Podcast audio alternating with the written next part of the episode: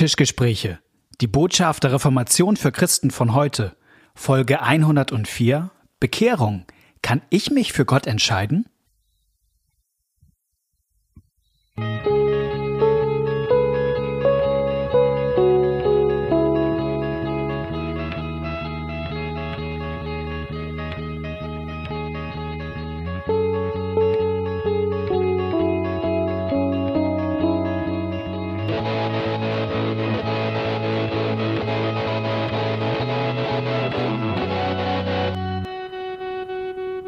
Herzlich willkommen bei einer neuen Folge von den Tischgesprächen.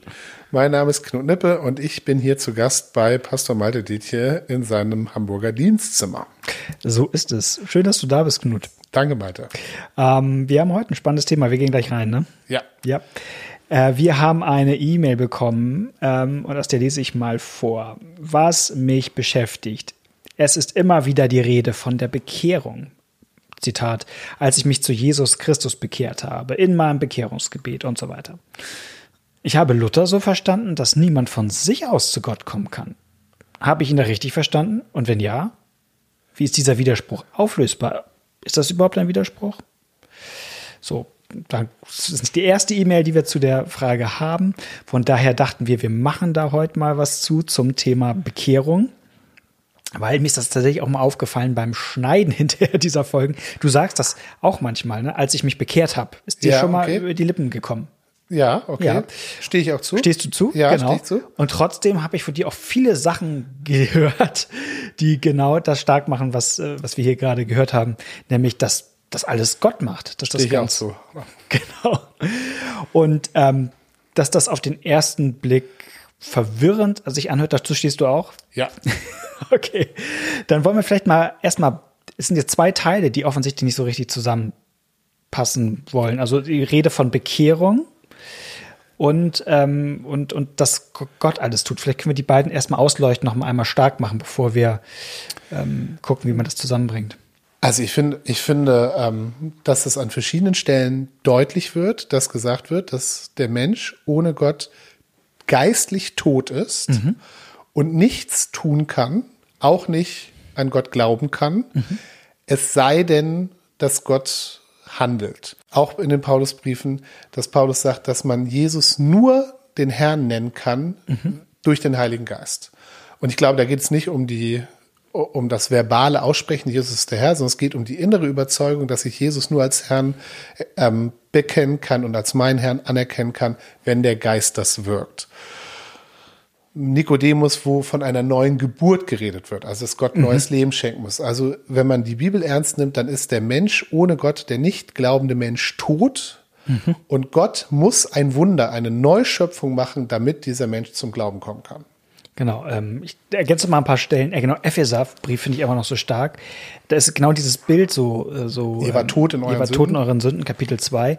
Und dann ähm, heißt es hinterher, aus Gnade seid ihr selig geworden durch den Glauben, äh, nicht aus Werken. Und auch das nicht aus euch, damit sich niemand rühme. Ähm, äh, also auch der Glaube ist eine Gabe Gottes. Oder in dem Moment, wo Petrus zum Glauben kommt in Matthäus 16 und sagt, du bist der Christus, der Sohn des lebendigen Gottes. Da sagt Jesus, äh, Simon, nicht Fleisch und Blut haben dir es offenbart, sondern, ähm, sondern der Vater im Himmel. Oder Jesus sagt nicht, ihr habt mich erwählt, sondern ich habe euch erwählt. Ähm, also dass, dass Menschen zum Glauben kommen, ist allein eine Gabe Gottes, zieht sich durch die, die Bibel. Und trotzdem reden wir von, ich habe mich bekehrt und das suggeriert ja was anderes. Genau, und, und machen den eigenen Willen ganz stark. Genau, ich hab im mich für Jesus entschieden das- oder Ich so. habe mich für Jesus entschieden und Gott will keine Marionetten und so weiter und so weiter. Interessant finde ich da auch noch gleich am Anfang des Johannesevangeliums, wie viele ihn aber aufnahmen. Ja. Klingt sehr, als hätte ich da Optionen. Denen gab er Macht, Gottes Kinder zu werden, denen, die an seinen Namen glauben. Aha. Die nicht aus dem Blut, noch aus dem Willen des Fleisches, also der eigene Wille spielt keine Rolle, sondern aus dem und nicht aus dem Willen eines Mannes, sondern von Gott geboren sind. Hier ist völlig klar, dass dieses Aufnehmen, was ja mich als Aktiven beschreibt, ähm, etwas ist, was durch ein, einen, ein neues Leben, eine neue Geburt von Gott geschaffen werden Ja. muss. Und das finde ich ganz wichtig. Also da, und, und trotzdem rede ich von meiner Bekehrung, weil meine Bekehrung ein Erlebnis ist, äh, wo ich ja sozusagen erlebt habe, wie Gott in mir etwas geweckt hat, auch mein Willen ähm, aktiviert hat, dass ich mich für ihn entschieden habe. Ähm, ich könnte gleich noch was dazu sagen, welchen, welchen Stellenwert ich dem gebe. Und sozusagen, also ich würde mein Christsein tatsächlich nicht ab diesem Punkt anzählen. Ja. Ähm, aber also das ist der Grund, warum ich von meiner Bekehrung ähm, rede, weil das, was Gott da in mir tut, ja etwas ist, was ich in einer bestimmten Form erlebe. Und was, was ja auch echt ist, mhm. sozusagen. Äh, genau. Und deswegen, ähm, da hat er meinen Willen gedreht. Und in meinem Willen bin ich enthalten. Ja. So. Und ich habe so bei mir gemerkt und vielleicht auch bei anderen, dass es manchmal auch eine Frage der Perspektive ist und, und manches man aus der Rückschau anders sieht. Ja. Also manchmal hat man so den Eindruck, jetzt komme ich zu Gott und aus der Rückschau merke ich, ich wurde eigentlich getragen. Ja. So. Ja. Ähm, das ist wie so, ähm, jemand anders hat was mal in der Predigt so gesagt, äh, das ist wie, als wenn ich auf eine Tür zugehe und von draußen steht auch in der Tür, komm her zu mir. Und ich sage, ja, jetzt gehe ich aktiv, mach die Tür auf, geh durch und guck auf die Rück noch zurück und sehe auf der Rückseite irgendwie äh, nicht, nicht, du hast mich erwählt, sondern ich habe dich erwählt. Und ja. auf einmal merke ich, es ist ganz anders. Und, und ähm, also so diese gerade in der Rückschau merkt man eigentlich oft, wie viel doch, ähm, wie viel ich doch gar nicht selber bestimmt hatte, von dem, was ich eigentlich dachte, dass ich selber bestimme. Also ich glaube, was für mich im Nachhinein auch hilfreich war, auch um die gute Theologie der Bibel nicht als völlig im Widerspruch zu dem zu erleben, wie ich, also ich, ich komme aus einer Tradition, wo sozusagen die Bekehrung eigentlich schon sehr wichtig bis entscheidend war. Wenn mhm. du ein Bekehrungserlebnis hattest, dann bist du dabei, dann bist du Christ. Wenn du keins hattest, eher nicht. So, und dazu muss man ähm, ein paar Dinge sagen, nämlich dass zum Beispiel mein Bekehrungserlebnis für mich ich bin da sehr dankbar für, aber überhaupt nicht großartig war. Ja, sondern mhm. ich hatte Kontakt mit der Gemeinde und in der Jugendarbeit und irgendwann habe sogar schon mitgearbeitet, ähm, habe in der Bibel gelesen, habe an Gott geglaubt. Das, also das war für mich ganz spannend, da zu entdecken, dass es in der Bibel was gab und so weiter. Also das fand ich viel spannender als meine Bekehrung. Aber irgendwann haben die dann rausgekriegt, dass ich dieses Erlebnis noch nicht hatte und mir wurde gesagt, nee, das müsste ich, ich müsste noch mal ein Gebet sprechen und Gott ah, das okay. sagen. Und bot sich auch, das war nach einer Jugendfreizeit und dann bot sich auch äh, eine ältere Mitarbeiterin an, mit mir so ein Gebet mhm. zu sprechen. Und ich habe da lange diskutiert, habe gedacht, wieso Gott weiß es? Also ich soll Gott sagen, dass er mein Chef sein soll und, oder dass er mein Herr ist. Und ich habe gesagt, das weiß er doch. Nein, das muss ich immer nochmal sagen. Und so, ich so, okay, ja, wollen wir zusammen beten? Habe ich gesagt, kann ich auch alleine machen. So, und dann bin ich, das war auf so einer, auf so einer Party, nach so einer Freizeit bin ich ähm, an die Seite gegangen und habe mich dahin gekniet und habe gesagt, hier, wenn du es nochmal hören willst, so, ähm, also das war, und dann bin ich zurückgekommen und dann, ja, Knut hat heute Geburtstag und so. Also das wurde ja ganz hochgehängt. Ähm, okay. Und das, ähm, tatsächlich war, war das für mich ein, eine, ein Erlebnis, für das ich dankbar bin, wo ich auch das Gefühl habe, dass Gott mich später darauf angesprochen hat. Ja, dass er sagt, hier, was ist jetzt? Äh, du hast aber gesagt, also wenn ich mal keine Lust hatte, das zu machen, was er sagt, also, dass das durchaus was von Gewicht war, aber es war in dem Moment für mich nicht das Gefühl, so ab jetzt bin ich dabei. Mhm. Ja, auch, auch wenn das von außen so. Und das, das war, das ist, glaube ich, für mich wichtig gewesen, diesem, ähm, dem nicht auf den, auf den Leim zu geben. Die Bekehrung ist das Entscheidende. Mhm. Was, glaube ich, ein bisschen daher kommt, wir wollen ja gerne, dass Leute Christen werden. Mhm. Und dann ist so eine Formel, okay, wenn wir sie dahin kriegen, dass sie das einmal im Gebet gesagt haben, ähm, oder in einer missionarischen Veranstaltung nach vorne gekommen sind und das da als Übergabegebiet gesprochen haben. Das kann alles hilfreich sein, finde ich alles gar nicht schlecht, aber das sozusagen so zum Maßstab zu machen, das finde ich in der Bibel ein bisschen anders. Das Zweite, ähm, was ich interessant fand, ist, dass ich ähm, dann viel auf Freizeiten gefahren bin, auch mit Leuten, die so aus dem freikirchlichen Bereich kamen, die ganz mhm. fromm aufgewachsen waren und die Bibel lasen und beteten und äh, Jesus lieb hatten, aber die sich an keinen Tag in ihrem Leben erinnern konnten, wo sie sozusagen so wie bei mir gab es eine Glaubensentwicklung, als ich so 16 war, ja, dass ich gemerkt habe, hm, da ist, steckt doch mehr dahinter ähm, und es lohnt sich zu beten. Aber die waren eigentlich so aufgezogen worden, dass Jesus da ist und die erinnern sich an gar keinen Punkt in ihrem Leben, wo sie sozusagen sich umentscheiden mhm. mussten. Und die fragten sich, ob mit ihnen irgendwas falsch ist. Und, ja. und dann in die Bibel zu gucken und zu sagen, wo steht denn, dass du so ein Gebet brauchst, um Christ zu sein. Mhm. Und dann habe ich gedacht, nee, was ich in der Bibel finde, ist eher auch Ähm, Johannes 3 war da für mich wichtig, dass es um eine neue Geburt geht, um ein geistliches Leben. Und so wie ich mich nicht an meine Geburt erinnere, aber trotzdem an gewissen Punkten sehen kann, dass ich lebe, konnte ich bei denen ja auch sehen, dass da ein geistliches, also dass da ein Wirken Gottes in ihrem Leben war. Und wenn die sich da nicht daran erinnern konnten, wann Gott bei ihnen angefangen hat, pff, dann ist das doch nicht entscheidend. Nee. So, also deswegen war, war ich ein bisschen von diesem Dings weg. Aber wie gesagt, grundsätzlich dieses, ähm, dass, dass das, was an geistlichen Leben in mir ist, von Gott gewirkt wird, auch wenn ich, auch wenn er mich damit aktiviert. Also natürlich mhm. gibt es dann etwas, was meinen Willen, wo mein Wille auch mitspielt. Aber das ist sozusagen etwas, ist auch eine Frucht von dem, was Gott tut. Darf ich es mal so zuspitzen? Gott appelliert nicht an meinen Willen, sondern er aktiviert meinen Willen. Also er ist eigentlich derjenige, der mich überhaupt ähm, dazu bringt. Also wir hatten das ja bei den, bei den ähm, bei diesen Luzi von Melanchthon. Mhm. Und Melanchthon, das ist ein Modell, was so nicht in der Bibel steht, aber ich finde das psychologisch sehr interessant. Melanchthon sagt, dass im, im menschlichen Herzen verschiedene Kräfte gegeneinander streben, mhm. die äh, irgendwie alle, die durchaus gegeneinander sind, aber alle sündig motiviert sind. Und dann kommt die Gnade da rein, auch als so eine Kraft und die besiegt dann die anderen und, und das, was ich dann erlebe, ist mein Wille. Mhm. So, und das ist aber sozusagen Gottes Wirken, der, dass ich, dass ich das will, was Gott will, das, das ist, das bin ich, aber das ist eine Folge davon, dass Gott in mir wirkt. Meine Lieblingsbibelgeschichte dazu ist die von Lazarus. Ja. Weil ich finde, man kann ja, man kann ja immer sagen, okay, in dem Moment, wo die Bibel Imperative gibt, zu sagen, komm her, dies. Die es ja jede Menge gibt. Also das genau. ist ja, glaube ich, ein, ein Argument derer, die sagen, nein, der Wille ist entscheidend, der Wille ist entscheidend. Es gibt so viele Aufforderungen von Gott, umzukehren, herzukommen oder was weiß ich. Wenn es die Aufforderung gibt, dann muss es doch ein menschliches Vermögen geben, dem nachzukommen. Genau. Das ist ja das Argument. Das ist das Argument. Ja. Und dann müsste man dieses Argument ja auch anwenden können auf den Testfall Lazarus in ja. seinem Grab. Und der bekommt von Jesus nämlich auch eine Aufforderung, zu ihm zu kommen, nämlich Lazarus, komm raus aus deinem Grab. Denn Lazarus ist tot. Lazarus ist tot. Um das ist ganz deutlich zu machen. Das ist kein genau. Zufall, dass er da, der äh, macht kein Picknick im Grab. Nein. Der ist der tot ist seit drei Tagen und stinkt schon. Genau. Und ähm, Jesus sagt, komm heraus. Und, und das kann ja nicht so sein, dass jetzt in Lazarus der freie Wille ist, zu sagen, ja, ach, wenn Jesus sagt, komm heraus, dann entscheide ich mich dafür, jetzt zu Jesus zu kommen. Sondern es ist ja völlig offensichtlich, dass es anders ist. Nämlich, das, und das ist es, wenn Gott etwas gebietet an der Stelle, schafft er das, was er fordert. Also er sagt zu Lazarus, komm heraus.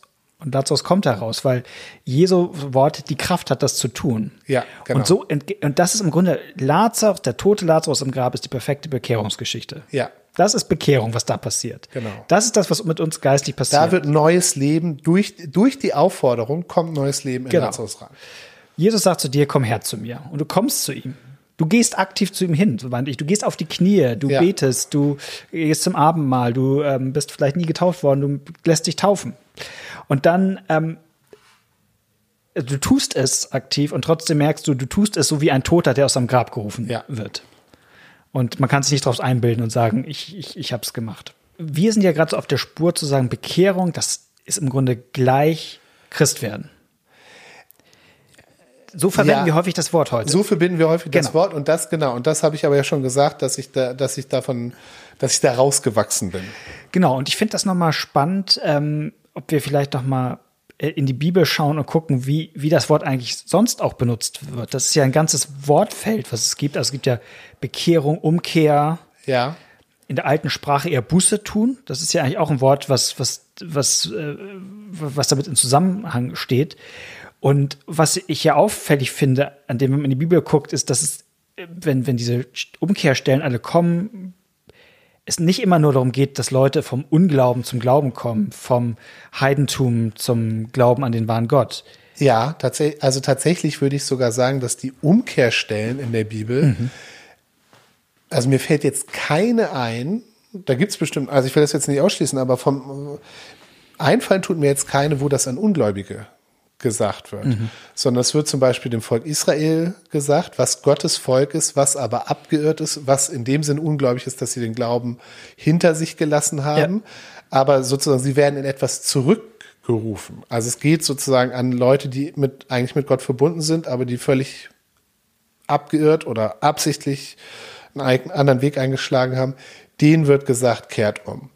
Und ähm, im, im Neuen Testament würde ich das irgendwo, irgendwo steht, wenn du, wenn du deinen Bruder bekehrst, hast du seine Seele gerettet. Aber da geht es mhm. eben auch tatsächlich um jemand in der Gemeinde, der sozusagen auf, auf den falschen Weg gekommen ist.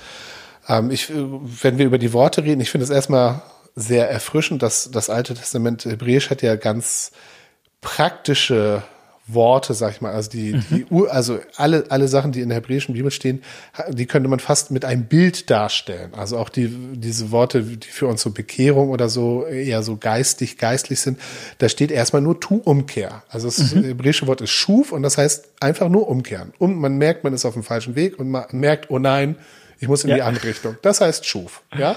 Dreh um. Deswegen finde ich Bekehrung auch in dem Sinne ganz gut, weil das, das da noch drin ist.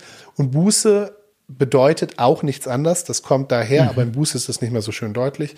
Aber das, das im Alten Testament das Wort für Buße oder für Bekehrung ist Schuf. Kehr um. Ja.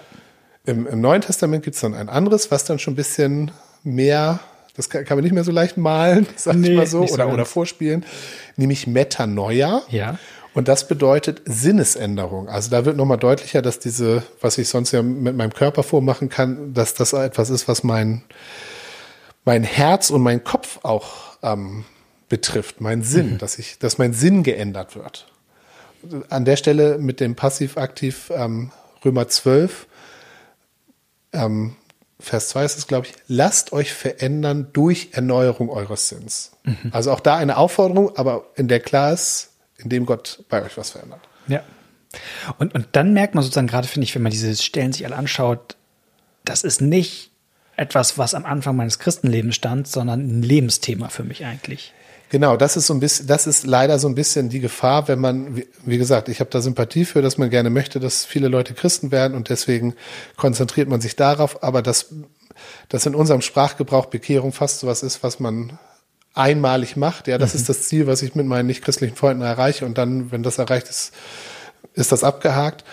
Im, im biblischen Sprachgebrauch ist das tatsächlich eher ein, ein normaler Vorgang eines Glaubenden, dass er ständig neu wieder umkehrt, seinen Weg korrigiert und immer wieder auf Gottes Weg zurückkehrt. Also eine, Luther redet von der Buße, von der Bekehrung. Also Jesus Christus will, dass unser Leben eine ständige Buße ist. Ein ständiges Neuausrichten von seinem falschen Weg abgehen. Täglich, täglich, tägliche Buße, nicht ständig. Und dann wieder auf Gottes Wegen gehen. Ganz berühmtes Wort, ne? weil ja. Luther berühmt äh, 95 Thesen. Äh, die erste These ist Das ist die erste These, genau. genau. So, so macht er Als unser Herr Jesus Christus sprach, tut Buße und so weiter, wollte er, dass das ganze Leben ja. der Gläubigen Buße sei. Also, ähm, und ich will nicht, das hat ja auch was damit zu tun, was die Reformatoren unter Buße verstanden oder glaube ich, was auch die Bibel zeigt, was Buße ist. Man kann im Grunde sagen, Umkehr oder be besteht im Grunde aus, man könnte sagen, zwei Teilen. Je nachdem, wie man es ein bisschen ähm, okay, jetzt gespannt, de definiert, meinst. so, aber ähm, es gibt schon, dass ich irgendwie merke, ich bin auf dem falschen Weg. Ja also man nennt das vielleicht Reue, man kann das auch nennen, irgendwie, dass man sieht, dass man einsieht, dass man äh, äh, Sünder ist, so. Und, und, der, und das andere ist, ist, dass man an Jesus glaubt und vertraut. So. Und, und diese beiden Teile stehen eben nicht nur am Anfang meines Christenlebens, sondern das ist quasi das, was mein ganzes Leben, Christenleben ja. durchzieht. Immer wieder äh, sozusagen zu sterben und immer wieder mit Jesus aufzustehen. So, ähm, genau. Genau, und das finden dieses mit Jesus sterben und mit Jesus auferstehen als ständige Erfahrung, das finde ich total hilfreich, weil du sonst dieses Zwei-Stufen-Modell hast, wo du, was nicht so hilfreich ist. Auch wenn, wir haben auch in der Vorbereitung darüber geredet, wenn es natürlich auch diese Geschichten gibt und die sollen da, mhm. die sollen auch gewürdigt werden von Leuten, die ein Bekehrungserlebnis haben, also die vorher nichts mit Gott anfangen konnten und dann können sie was mit Gott, so wie Paulus, ja, sozusagen, ja. dem auf einmal ähm, der auf einmal erkennt, er ist auf dem falschen Weg und ähm, Jesus ist doch Gottes Sohn. Und du hast die Geschichte erzählt von einem Freund, der dir neulich von der Jugendfreizeit erzählt hat, wo ein Jugendlicher so ein Erlebnis hat und hinterher sagt, und ich sehe, ich lese jetzt die Bibel und ich, ich verstehe sie ganz anders und es ist alles wahr. Ja, mhm. also der, und das, und das ist ja toll und das ist ja schön und das ist super. Um, ähm, und das will ich auch überhaupt nicht, also darüber kann man sich nur freuen und Gott Danke sagen, dass er auf diese Art und Weise hier offensichtlich in dem neues Leben geschafft hat geschaffen hat. Und trotzdem wäre ich ähm, zum Beispiel vorsichtig schon zu sagen, und vorher war da vielleicht gar nichts. Ja, also ich habe ich hab jetzt ja. im Nachhinein auch, ähm, könnte ich auch Sachen erlebt, erzählen, die ich vor meiner Bekehrung, wo ich da Gottes Wirken in meinem Leben schon gesehen habe. Und auch hinterher glaube ich, dass sozusagen auch dieser junge Mann, dem ich das gönne und über den ich mich freue, er auch das ähm, erleben wird oder man ihn daran erinnern sollte, dass es auch für ihn wahrscheinlich nötig ist, ständig neu mit Jesus zu sterben und aufzuerstehen. Mhm. Ich überlege mal, wenn, wenn, wenn, wenn ich noch mal ein Buch schreiben sollte über Nachfolge, christlich oder christliche, christliches Leben. Oh, jetzt. Würde ich es nennen, geh sterben. Darauf freue ich mich schon, Malte. Ich habe tatsächlich mal eine, eine, Vermahnung in Social Media gekriegt. Ähm, äh, eine Kollegin schrieb, wie würdet ihr in, äh, praktisch Leuten die Taufe erklären? Und ich schrieb nur den Kommentar runter, geh sterben, Ausrufezeichen. Und sie konnte das einordnen und äh, likte es nicht. auch. Aber irgendjemand hat mich dann verpfiffen und den hat das als Hasskommentar gemeldet. ja. nicht, nicht ganz, äh, ähm, naja. Es gibt, es gibt so, so einen christlichen Verlag, der so ähm, unkonventionelle christliche Grußkarten rausgibt. Und da gibt es auch einen, die heißt Taufe, die geilste Art der Beerdigung. Okay. Das muss man ja. auch verstehen. Ja, ja, ja, ja, definitiv. Mm, ich möchte vielleicht mal einen, einen Bibelvers zum, zum Schluss, oder? Ja, den gerne. Ich, den ich super finde. Ähm, aus den Klageliedern, Kapitel 5. Ah, ja. Den hm? fand ich einfach super, Vers 21. Ähm, bei Luther ist es übersetzt, bringe uns Herr zu dir zurück, dass wir wieder heimkommen. Und das ist, ähm, das Sprachspiel kommt in der Übersetzung nicht ganz so gut äh, rüber, weil zweimal dieses hebräische Wort Schuf vorkommen. Also man könnte es eigentlich auch übersetzen als bekehre uns zu dir Herr, dass wir uns wieder zu dir bekehren. So. Und das ist, finde ich, drückt es eigentlich ganz gut sozusagen aus, eigentlich. Ne? Also ich möchte mich bekehren, aber das geht nicht, wenn du mich nicht zuerst ja. bekehrst. So. Und von daher, so würde ich dieses Wort ähm, benutzen. Als jemand, der selber nie so ein Erlebnis äh, hatte, übrigens. Und hoffentlich, denke ich doch eigentlich ganz gewiss, weil er ein getaufter Na gut, Christ ist. Dann können wir gleich nach der Aufnahme knie ich mich mal mit dir hin. Nein. Lasst, mich mit, lasst uns mit Freuden, nee, lasst mich mit Freuden sprechen. Ich bin ein getaufter Christ. Amen. Genau. Amen. Bis in zwei Wochen wieder. Tschüss. Tschüss.